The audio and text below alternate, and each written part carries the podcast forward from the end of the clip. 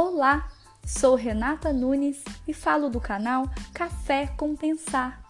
Sou da cor parda, sou meio amarela, mas sou meio morena também.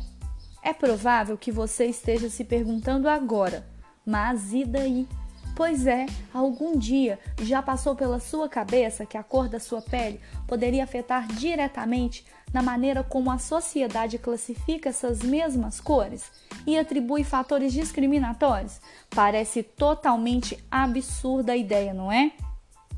Mas só não seria absurda se não habitássemos neste mesmo planeta Terra, para entender que estamos falando de discriminação racial tema muito sério e assunto do nosso dedinho de prosa do podcast de hoje. Mas me diz aí, com quantas cores se faz uma comunidade? Para começar, o IBGE diz que raça e cor são baseados em autodeclaração. Isso é basicamente uma pesquisa onde cada um se caracteriza dentre as opções: branca, preta, parda, indígena ou amarela. De acordo com esses dados, o IBGE mostra que 42,7% da população brasileira se reconhece branca, 9,4% se declaram preta e outros 46,8% se acham parda, e ficando com uns 1,1% dividindo entre amarelo ou indígena. Ou seja, se somarmos esses dados entre pardos e pretos, temos 56,2% de brasileiros, uma grande maioria. Entretanto, os dados que deveriam apresentar a diversidade de raças do país evidenciam uma maioria da população que é alvo de discriminação e segregação racial. Um grupo social se define como a mesma etnia quando os mesmos se identificam mutuamente entre semelhanças, ora por características genéticas, ora por cultura, sociedade ou língua. As disposições raciais estão diretamente associadas à herança biológica, hereditariamente transmissível, mas não são por si só capazes de dar conta das formas de organização de um coletivo, pois a pertinência realiza a união entre essas pessoas de descendências raciais diferenciadas, mas que partilham crença numa origem comum. São estas partilhas de origem ou destino comum que estabelece um sentido de homogeneidade para aqueles membros de comunidade bem como os fatores que determinam a heterogeneidade entre os diferentes grupos. E é neste ponto, na medida em que vamos percorrendo por estes caminhos da história, fica possível vislumbrar por onde e a, talvez até por que o homem segregou e discriminou tanto durante toda a história da humanidade. Fica claro que atribuir características, é, discriminatórias de pele, etnias e culturas, desde uma época que era comum a escravidão até hoje, nos parece muito primitiva e desumana. Pois essas informações deveriam nos libertar dessa cegueira que muitas vezes só segue o instinto. E para que tantos dados? Os dados só serão números se não houver sentido e um propósito. Um bom propósito para esses dados é começar pela educação e foi por meio da Lei 10.639, declarada lá em 2003, que obriga as escolas a incluírem na grade do currículo escolar a história e a cultura africana.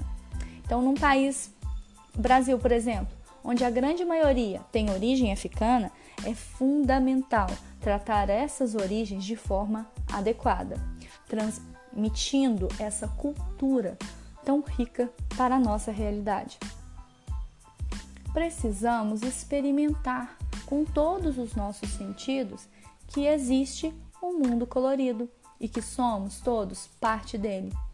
Partindo para um olhar um pouco crítico sobre discriminação, nada melhor do que a música para transformar a emoção em informação e reflexão. Vem comigo e confira a música da cantora Sandra de Sá, Olhos Coloridos, composição de Cal.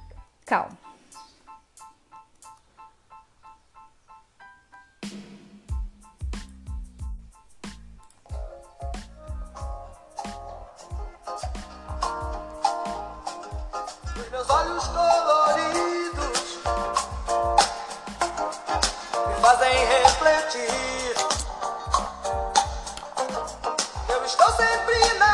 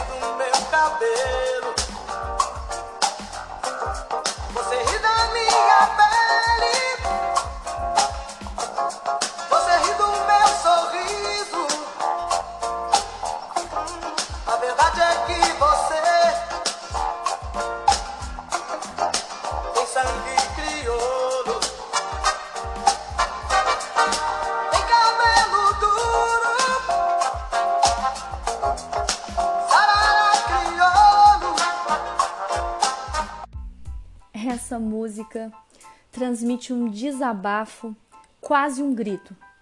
Ela expõe o dia a dia de um cidadão, seja preto, ou pardo ou indígena, que transmite um pouco dos desafios diários que essas pessoas travam por seu espaço e pelo simples direito de ser como são.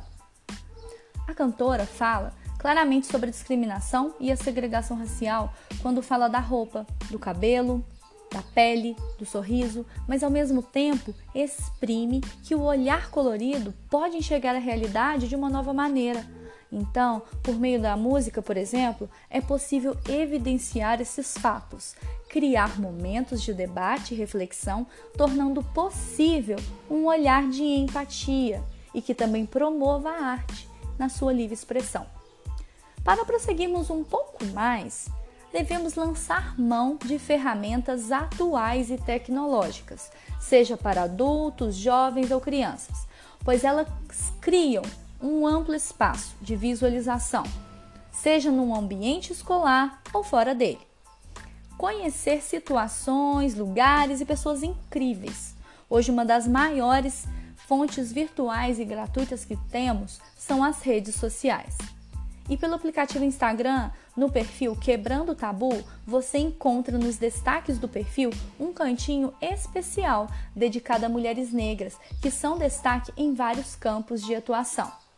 Entre elas estão ativistas, feministas, jornalistas, cantoras, compositoras, atrizes e outros muitos exemplos de vidas e de pessoas reais, que além de lutarem contra a discriminação, lutam por seu espaço, fazem a diferença na sociedade. Perseguindo esses exemplos, quem sabe conseguiremos um dia acabar com os privilégios da segregação em detrimento das raças. Trazer esses exemplos de pessoas reais por meio da construção de mudar o destino e referência de tantas outras vidas. É preciso que estes e outros tantos exemplos se tornem estratégias, pois só trazendo o máximo da realidade para perto de nós é que se torna possível quebrar as barreiras do preconceito.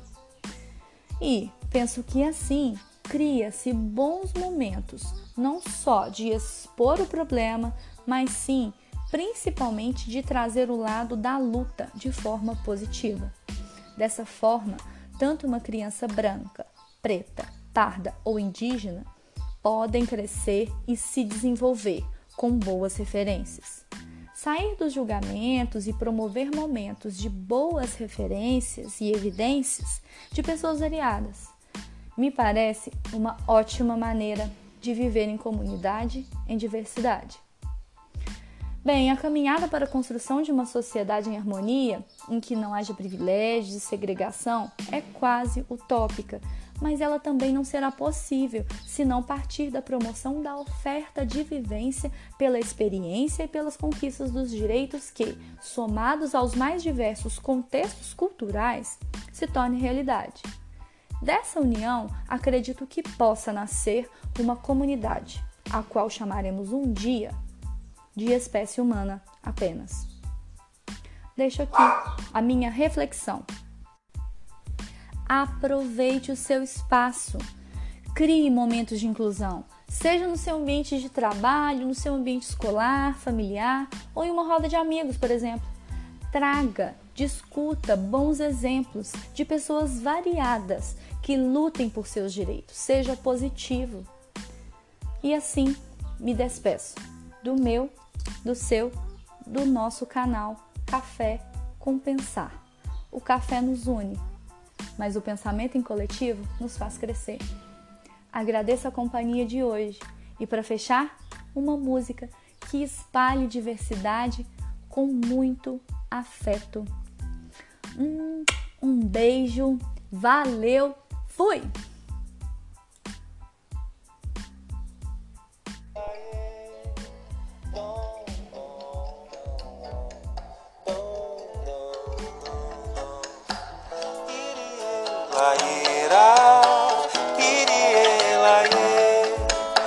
Passarinho de toda cor, gente de toda cor, amarelo, rosa e azul, me aceita como eu sou. Passarinho de toda cor, gente de toda cor, amarelo, rosa e azul, me aceita como eu sou. Eu sou amarelo claro, sou meio errado pra lidar com amor tantas cores, são tantos sabores. Me aceita como eu sou, passarinho de toda cor, gente de toda cor, amarelo, rosa e azul. Me aceita como eu sou, passarinho de toda cor, gente de toda cor, amarelo, rosa e azul aceita como eu sou. Eu sou ciumento, quente, friorento, mudo de opinião. Você é a rosa certa, bonita, esperta. Segura na minha mão